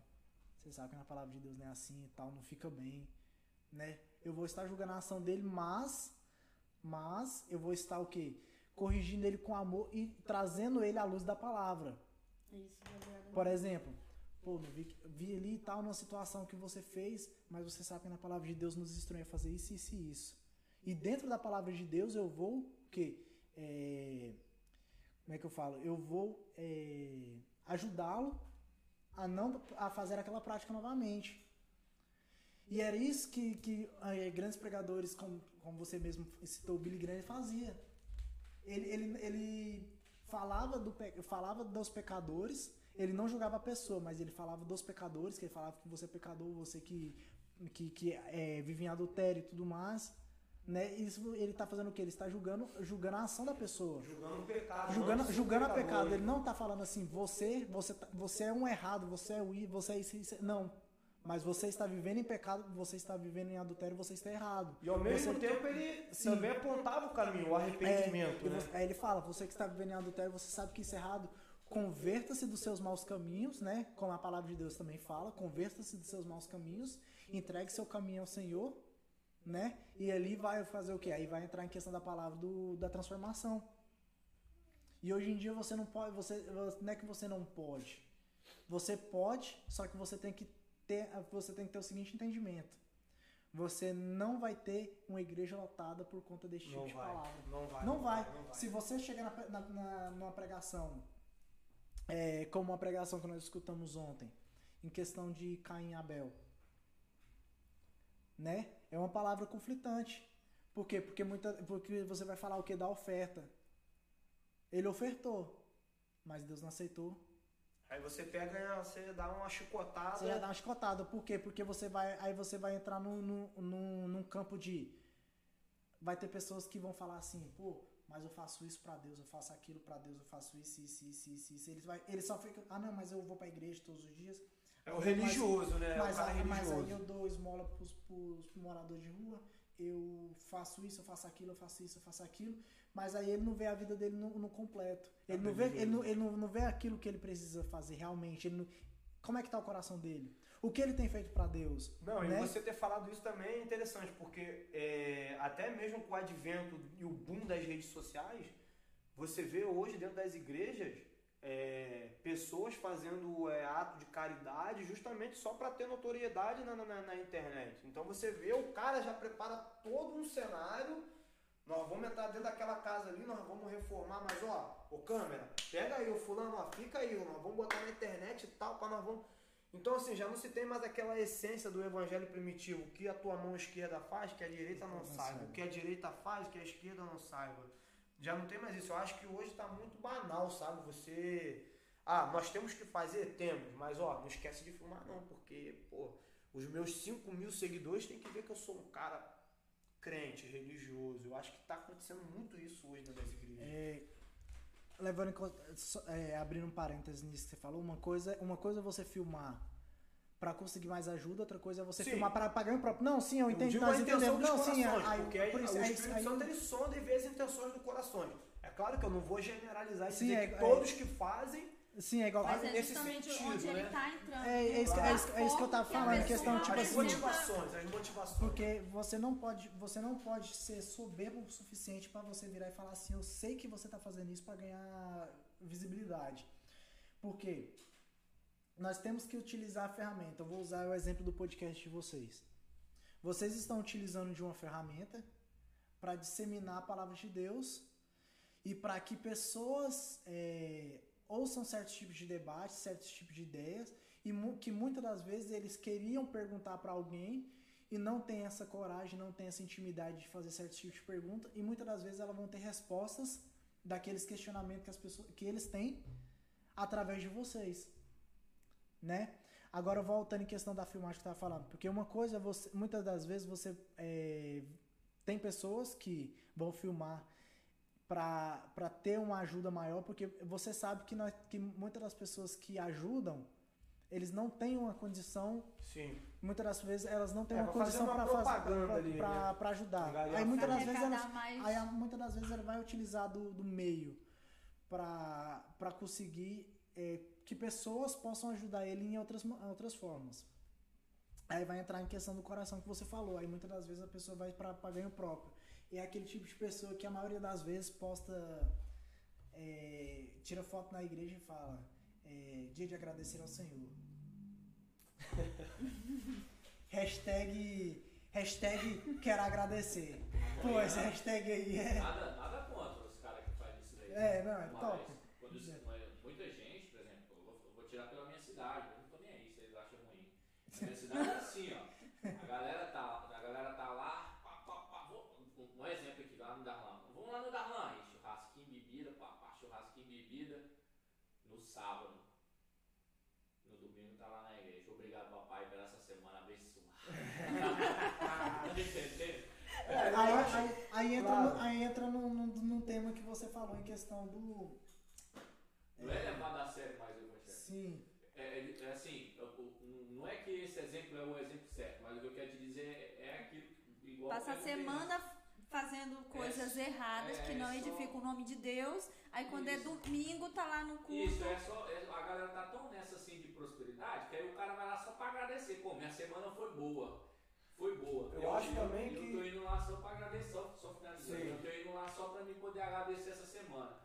Mas eu já parei pra me analisar, igual o, o nosso amigo Big Boy fala. Eu já parei pra analisar o que eu fiz no decorrer da semana. O, se eu agradecer a Deus do jeito certo, se eu me arrependi, entendeu? Então, tá tão nisso. é, e aquilo que eu tinha falado, dos pastores hoje estavam nesse evangélico atualizado aí, entendeu? Moderno, vamos dizer assim, tá tão nisso, na- entrou na cabeça das pessoas que as pessoas chegam no final de semana, vai lá na igreja só, obrigado por tudo que eu consegui, ah, valeu. Aí saiu da igreja, já tá todo mundo tut, tut, tut. E tá entendendo? Então, Você acha que falta temor nos dias atuais no, no evangelho? eu acho que E nem nós falta temor. cristãos. Eu acho que falta a pessoa criar vergonha na, Na cara e cara. aceitar Jesus de verdade. É, isso foi eu Porque- eu de uma forma, de uma maneira isso. bem clara, porque já que nós estamos falando sobre pisar em ovos, não vamos pisar em ovos, mas vamos ter sabedoria também na hora de falar. Sim. Mas vamos, as pessoas faltam vergonha na cara, vamos dizer assim, Claro. porque as pessoas é como o Eduardo falou, eu quero agradecer. Mas muitas das vezes não é Deus que está dando. Entenda-me bem que a partir do momento que Adão e Eva pecou, o que, que Deus fala? Agora você vai fazer o quê? Através do suor do seu rosto, do seu trabalho, você vai comer. Então, muitas das, muitas das vezes você vai conquistar coisas através do seu esforço próprio.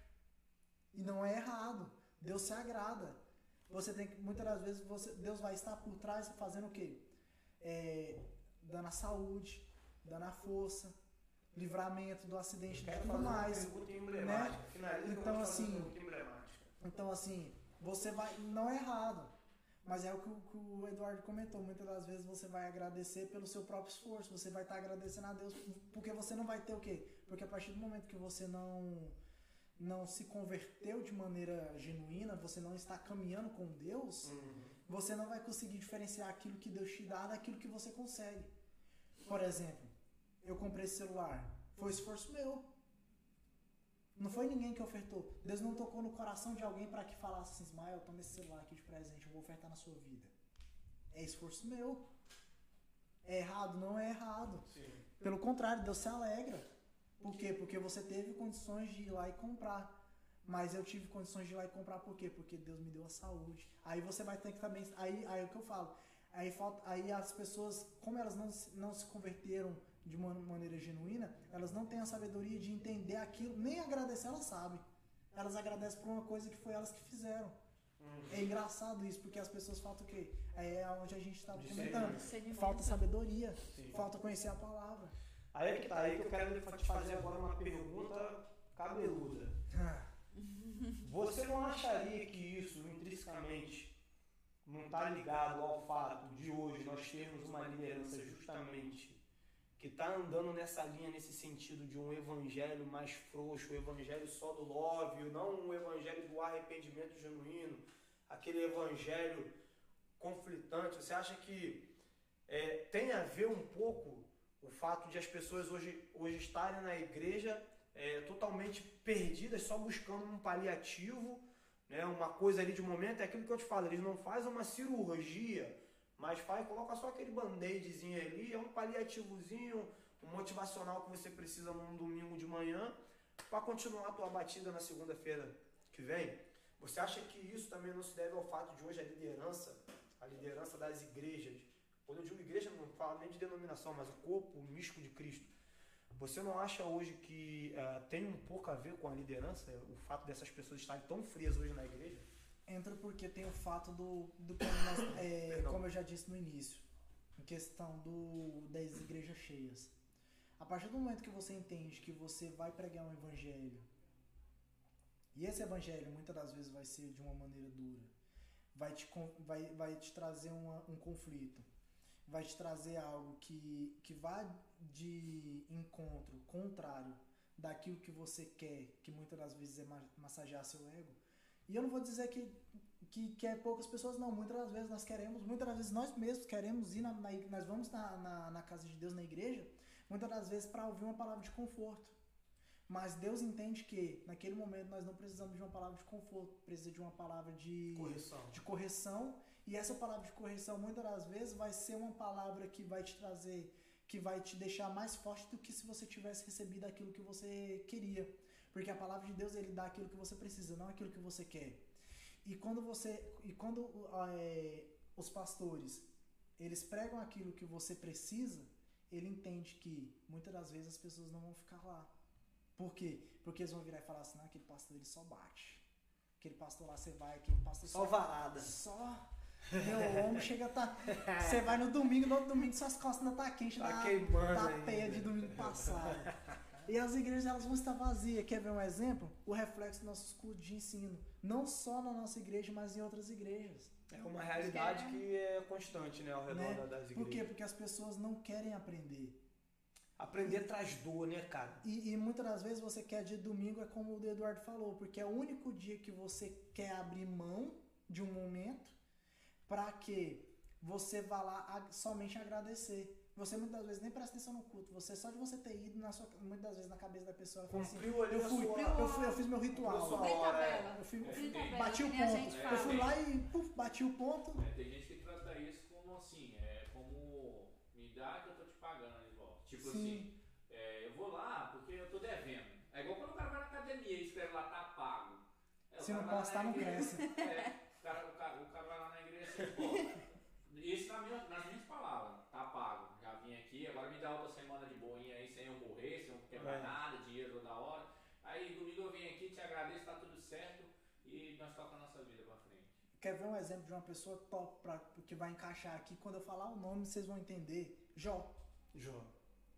Porque Jó, independente da. Não me, enten- não me entendam mal, na, na, na história de Jó, Jó reclamou. Sim. Porque muitas das vezes as pessoas pregam que Jó não reclamou. Não, Jó reclamou. Ele não pecou contra Deus, mas ele reclamou. Deu aquela murmuradinha de leve, né? Aí ele ficava ainda. Senhor, que, é, eu amaldiçoo o dia que eu Que eu nasci, nasci. amaldiçoo não sei o que, não sei o que. Aquela mamoradinha de leve que todos aquela- nós fazemos, aquela- quando a marretinha bate no dedão, que você tá quebrando uma paredinha. né? Você- hum. Mas assim, as pessoas eles querem usar a igreja de Deus como moeda de troca. Eles querem É usar como se a, fosse a um igreja. supermercado. Vai eles lá, querem- tá precisando disso, aí eu vou Eles lá. querem usar a igreja como uma moeda de troca com Deus. Quer ver um exemplo que as pessoas utilizam bastante? Oferta. Eles acham que só porque está ofertando, Deus tem a obrigação de abençoar a vida deles. Desculpa. E você vai observar na palavra de Deus que muitas das vezes Deus vai rejeitar, como foi pregado ontem. Deus vai rejeitar a sua oferta, dependendo, dependendo do jeito que você oferta Não passou nem do teto da igreja a oferta. né? Porque não é porque você está dando dinheiro que Deus vai te, vai, vai te abençoar. Porque Deus não precisa do nosso dinheiro. Quem precisa do nosso, do, do- da oferta, quem precisa do dízimo, é a igreja para manutenção dela. É pra nós né? mesmos. Malaquias ali fala, né, que, que trazei o dízimo e suas ofertas à casa do tesouro para que para que para manutenção da, da igreja, porque a igreja tem que pagar aluguel, a igreja tem que pagar energia, tem que pagar E eu ar-condicionado, nunca né? vi um anjo do céu descer pra pagar um aluguel de uma igreja. Isso aí eu tô pra ver ainda. né? Então o que acontece? É, nossa, eu, eu penso, é, vai vendo as coisas na minha cabeça, eu não falar, eu me perco, mas assim, é, as pessoas têm utilizado muito isso. E isso é, é perigoso. É perigoso. Porque cria uma, uma geração. Vol- é dos líderes. Cria uma geração de quê? De pessoas é, casca de ovo Qualquer coisinha. de pessoas, vamos dizer, vamos usar uma expressão mais forte, de pessoas frescas, vamos dizer assim, é pessoas frescas. São pessoas frescas, por quê? Porque você não pode falar nada que você está julgando, você não pode falar nada que você é religioso, você não pode falar nada que você não tem autoridade, quem é você para falar isso, pra, quem é você para falar isso, sendo que você está aí passando muitas vezes passando necessidade e eles querem comparar o seu estado atual com aquilo que Deus faz na sua vida e não é assim. Muitas das vezes você está em certas situações por conta sua, por conta de escolhas, porque nós vivemos, Deus perdoa, mas nós vivemos através das consequências daquilo que nós escolhemos, É. sendo elas boas, sendo elas ruins. Uhum. E Deus não vai te isentar das consequências. Porque, como, como, como eu iniciei falando, Deus é amor, mas Ele é justiça. Ele vai te perdoar pelo amor. Mas Ele, sendo justiça, Ele vai permitir as consequências das suas atitudes. Então, isso aí, vai, aí é, entrando no contexto dos, dos líderes, eles não querem perder pessoas. Então, muitas das vezes, eles vão moldar a palavra de acordo com a necessidade daquela pessoa específica para não perder aquela pessoa. E muitas das vezes você vai reparar que, as- que, que muitos pastores eles vão de acordo com aquilo que a pessoa está dando.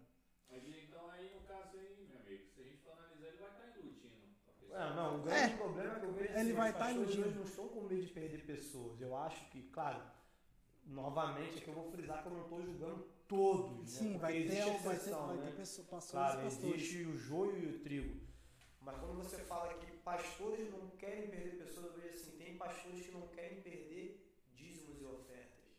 Porque agora tem uma. criou-se uma classe de, de, de liderança onde os pastores já não olham mais para o povo como pessoas, pecadores buscando arrependimento.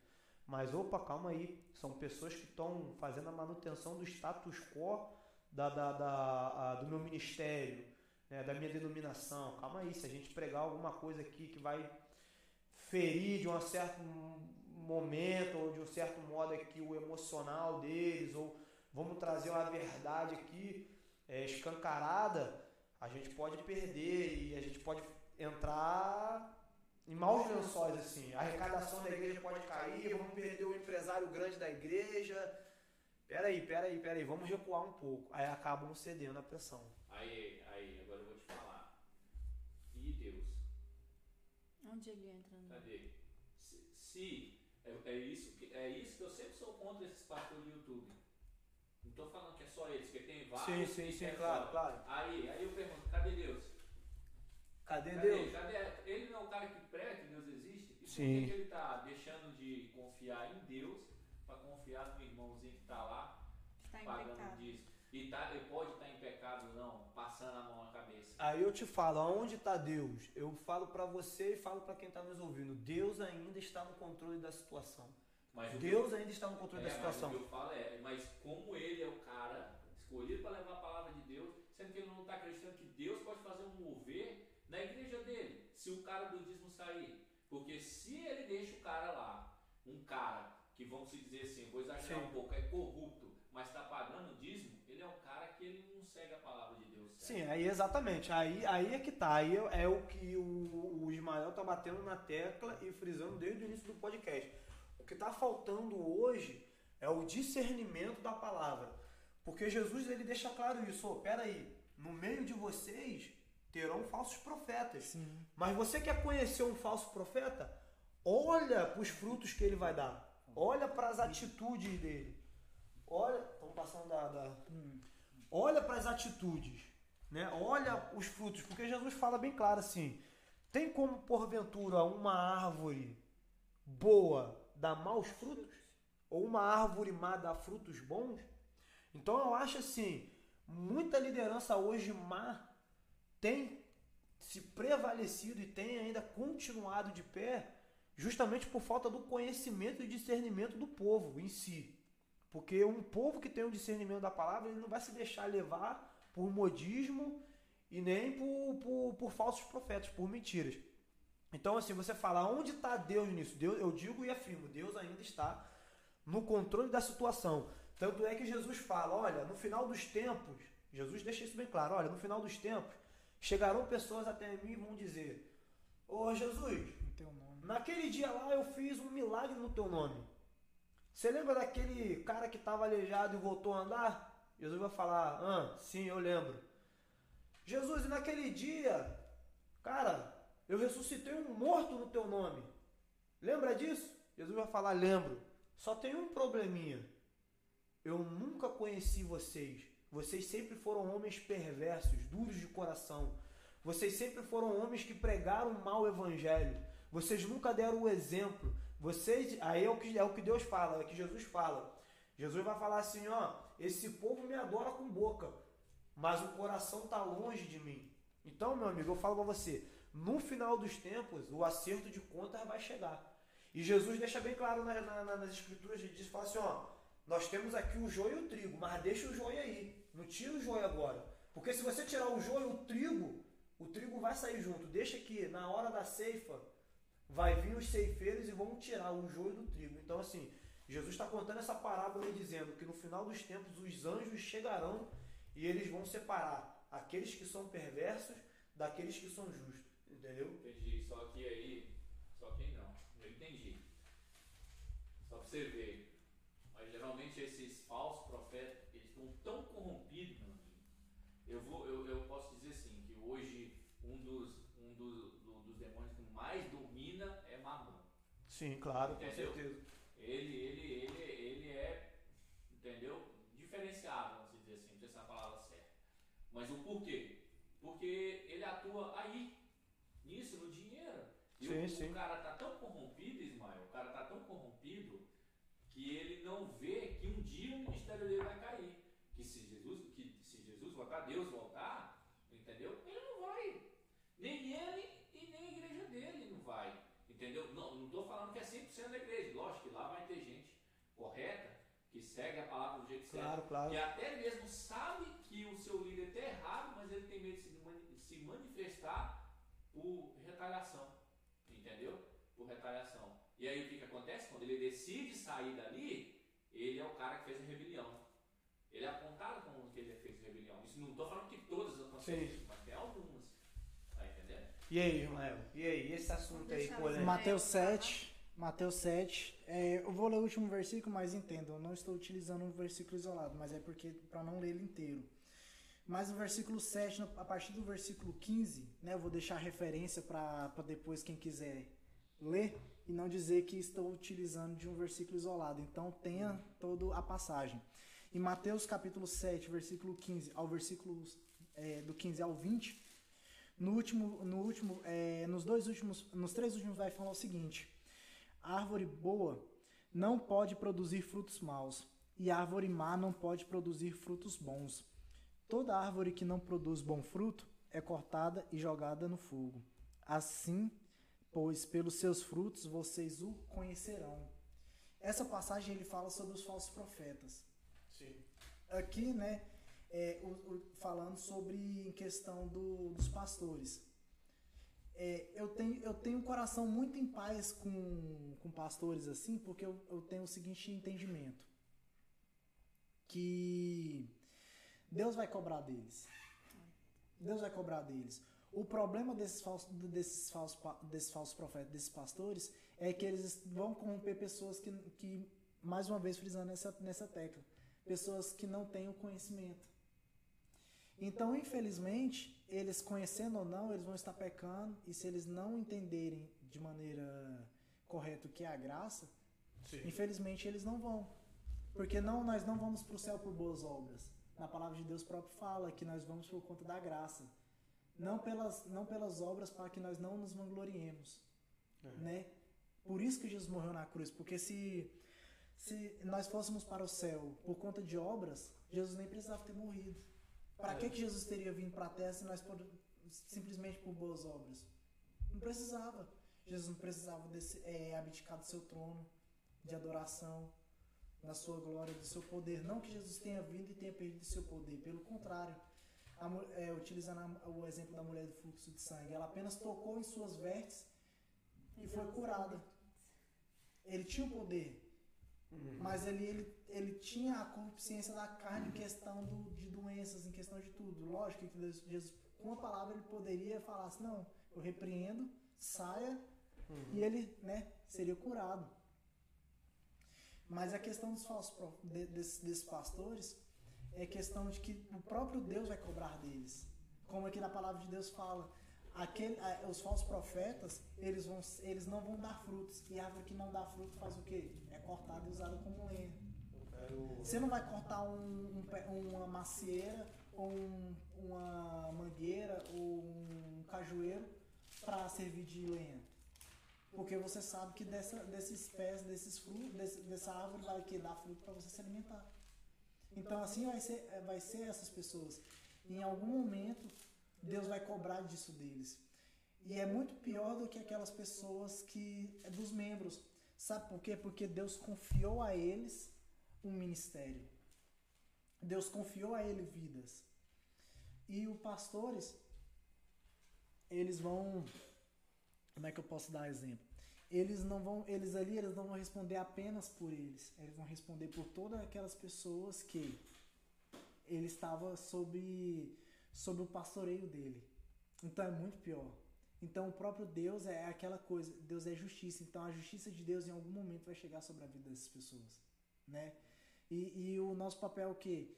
Colocar essas pessoas em oração, porque muitas das vezes nós esquecemos dessas pessoas que estão sobre esse tipo de liderança. E eu acho que é o papel do cristão.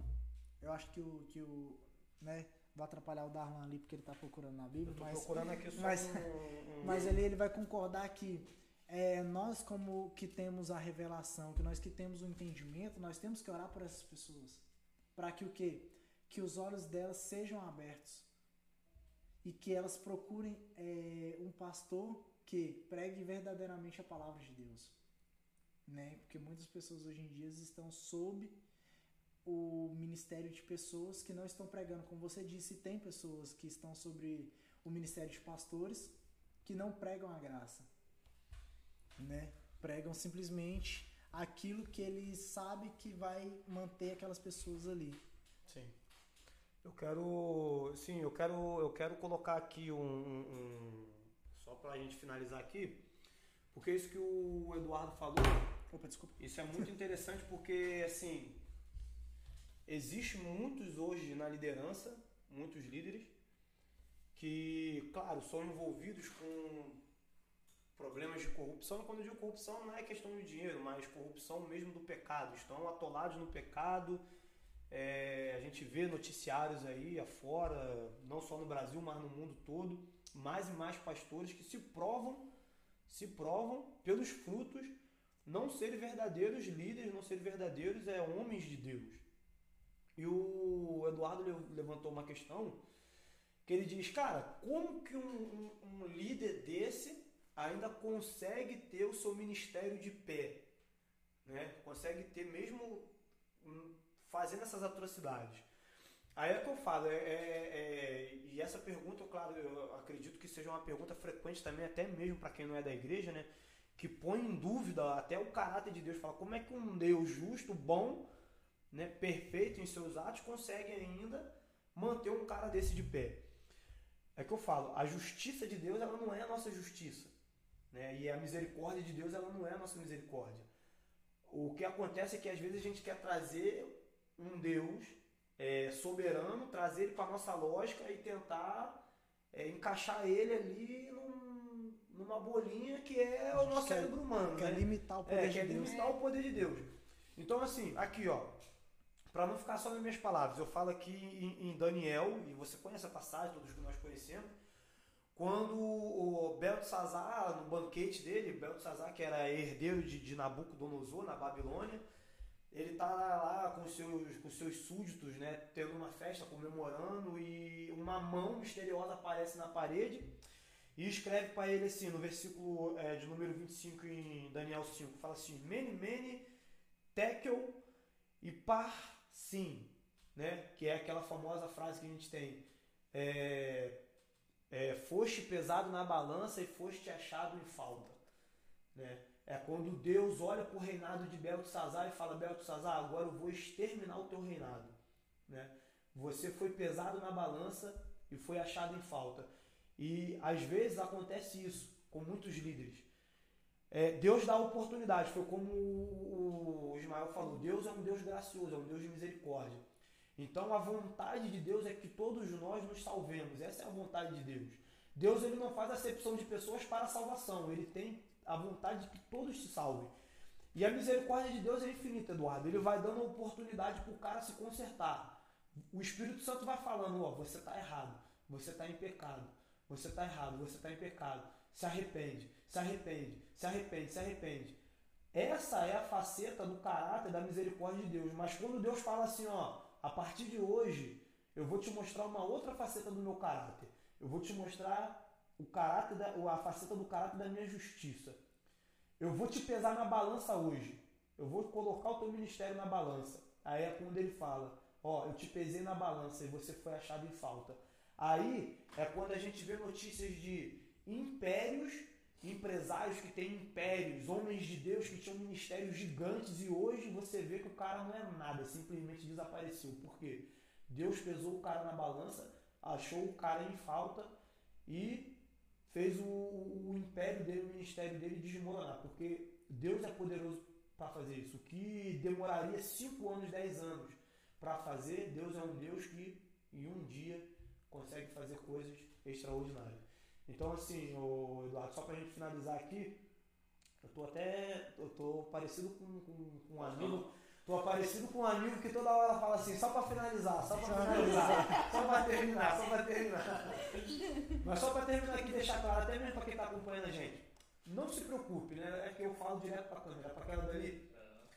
Meu irmão, não se preocupe se você conhece alguém, um líder famoso da sua cidade, religioso, é, religioso não, mas um crente, um pastor, uma liderança gospel, que você já tenha ouvido falar de notícias ou é, de fatos que corrompem o caráter dessa pessoa. E, e, tem que ser também fatos e notícias verdadeiras, né? É, não é fake news, né? Porque tem muito aí também, é ouvir falar. É você mesmo ter provas de que o cara mesmo está jogando contra a, a fé. Se você viu coisas parecidas, espere no Senhor. Espere no Senhor, porque a justiça de Deus é perfeita e plena. E ela alcança todos. Ninguém está isento da justiça de Deus. E, como o Ismael, o nosso amigo Ismael falou, é se debruçar na palavra, ler mais a palavra, estudar mais, pedir o Espírito Santo discernimento e sabedoria, para o Espírito Santo te conduzir para um ministério, para uma igreja ideal, onde tem pessoas de Deus, pessoas do bem, porque o Ismael, a gente passou aqui o, podcast todo assim, apontando os defeitos e erros assim que tem acontecido né, com a igreja na, na, na, na banalização da igreja no século XXI, mas também nós estamos aqui para dizer que sim, realmente existe Homens e mulheres comprometidos com a palavra de Deus, homens sérios, mulheres sérias, pecam, pecam, mas que realmente estão interessados em pessoas, estão interessados em propagar o Evangelho de Jesus Cristo, que é a salvação da humanidade e a salvação do homem pecador. Isso que eu tenho para dizer sobre vocês. Você quer falar alguma coisa para a gente encerrar É? Tem uma passagem na Bíblia que eu gosto bastante que ele fala que se, você, que se não houver quem clame, as pedras clamarão. Entrando no contexto do que o Darlan falou, é, muitas das vezes nós vamos ver, sim. Hoje em dia, é uma coisa que eu até queria ter comentado antes, só que passou, passou desapercebido, quando a Marcela me perguntou em questão de antigamente. No, nos tempos antigamente o crente tinha, tinha uma palavra e o, e o peso da palavra do crente, do cristão, ele tinha um peso tremendo. Até isso foi corrompido, porque eu, eu lembro quando eu era, eu era mais novo que as pessoas utilizavam o exemplo do meu. Vou usar o exemplo do meu pai. É, quando meu pai fala. Não que ele- hoje em dia ele não tenha, né? Ele continua tendo. Mas antigamente o pessoal tinha a seguinte frase: falava assim, não, é, pode confiar que o, o Bernardo ele, ele, é, ele é cristão, ele é crente. E, e se ele falou, Tinha mais peso. tinha, se ele falou, tá falado, não tem erro. E isso para outras pessoas também. Antigamente nós tínhamos um, o, o cristão ele tinha uma visão, o pessoal do vamos dizer do mundo.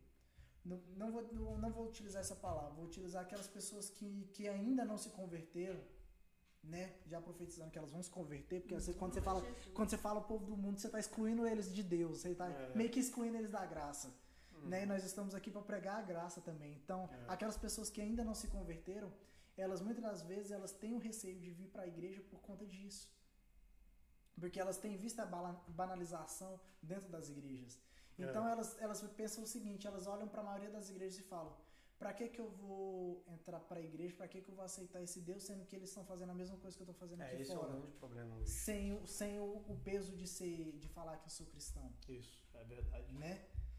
Então, como, como o Darlan falou, hoje em dia sim tem ainda verdadeiros homens e mulheres de Deus que pregam a palavra, que, é, que pregam o verdadeiro evangelho, o evangelho da graça, né? E não só o evangelho da graça, mas o evangelho da lei, porque o próprio Jesus disse, o próprio Jesus falou lá no livro de Mateus, ali no início do, do livro de Mateus, fala que ele não veio para extinguir a lei, Mas para cumprir. mas para que se cumprisse a lei, né? Então, que, que é, quem esteja nos ouvindo tem esse pensamento, né? Que tem é, essa virada de chave na mente, né? Usando, vamos começar a falar igual o Coates. Tem uma virada de chave na sua cabeça. Olha ali, até deu um impacto na câmera ali. Mas ali, mas câmera mas, tremeu. mas ele, mas é sério. Mas é que, que, que- que as pessoas possam começar a ter essa virada de, de, de mentalidade sobre os cristãos. Amém. Porque nós não somos aquilo que as pessoas dizem que nós somos, mas nós somos aquilo que Deus diz que nós somos. Mas para que nós sejamos aquilo que Deus diz que nós somos, nós precisamos viver aquilo que nós pregamos.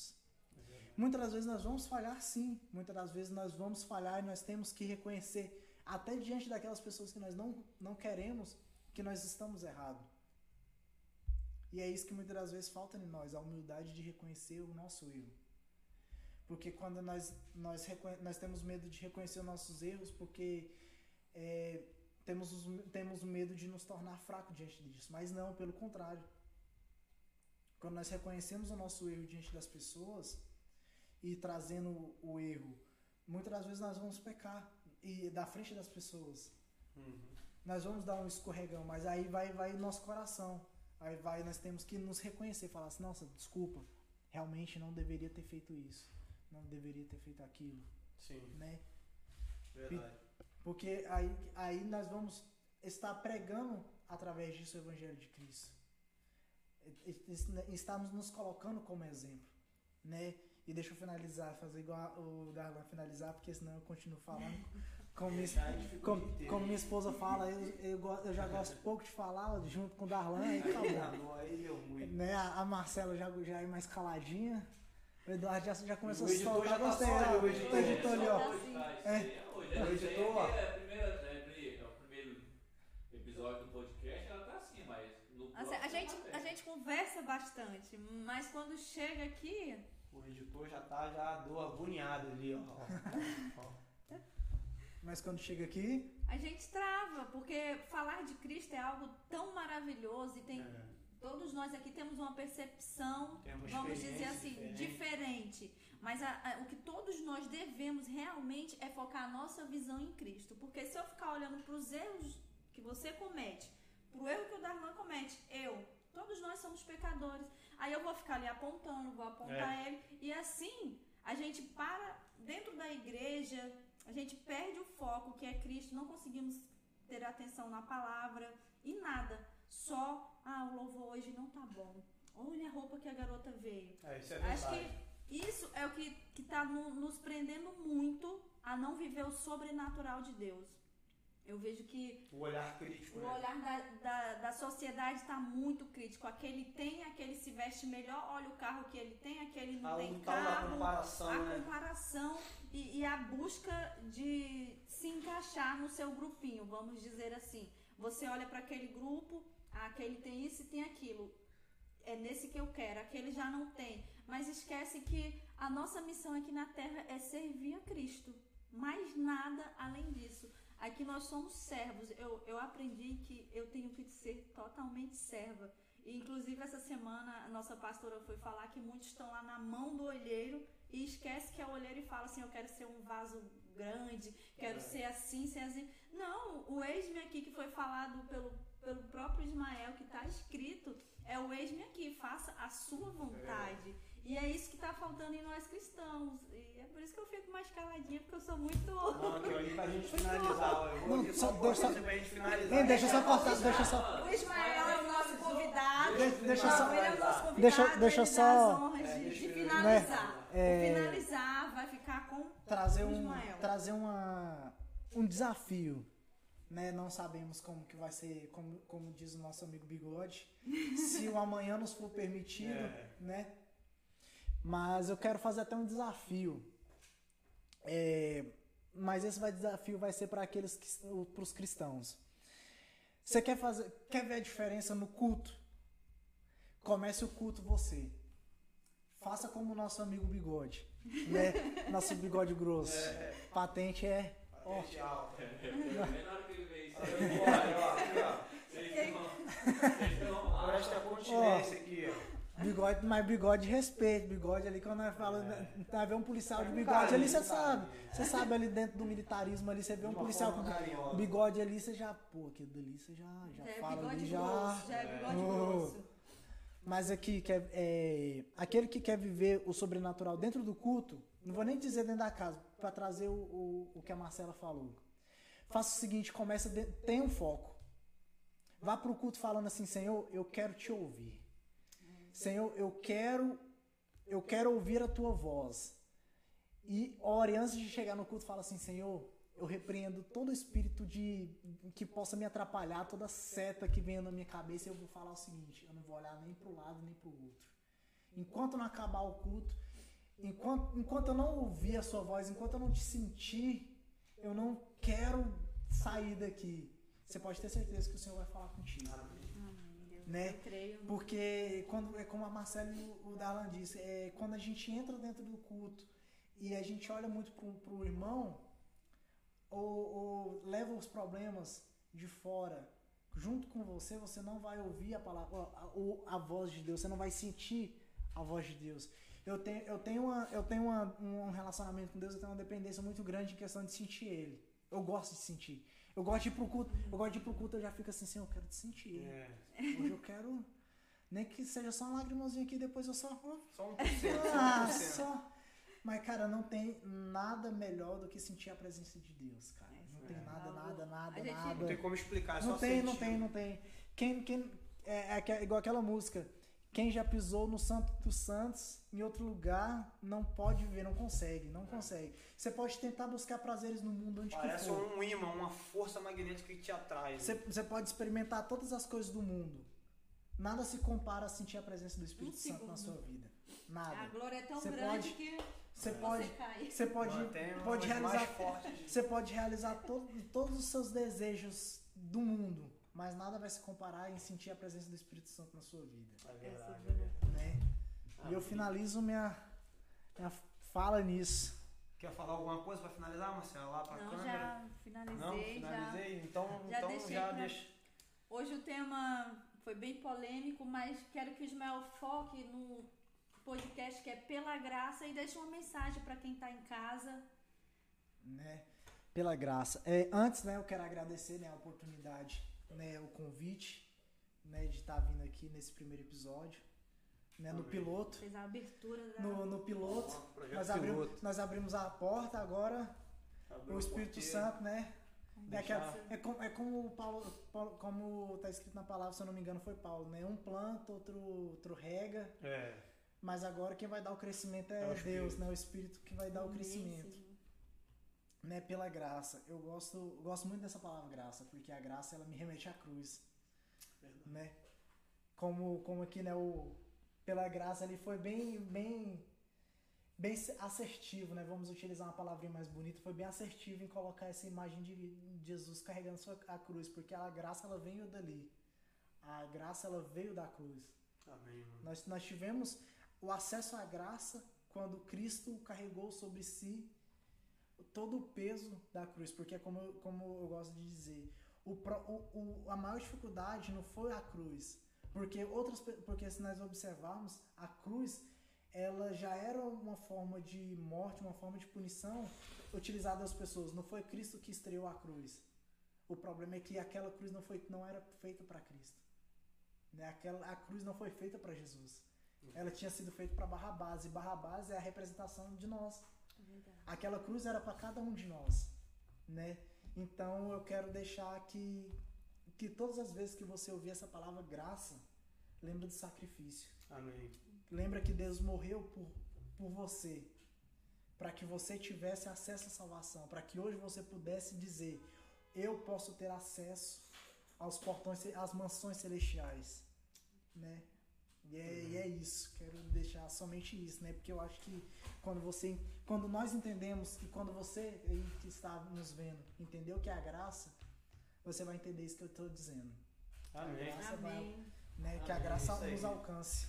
É isso aí. Então, é isso aí. Não tem mais nada.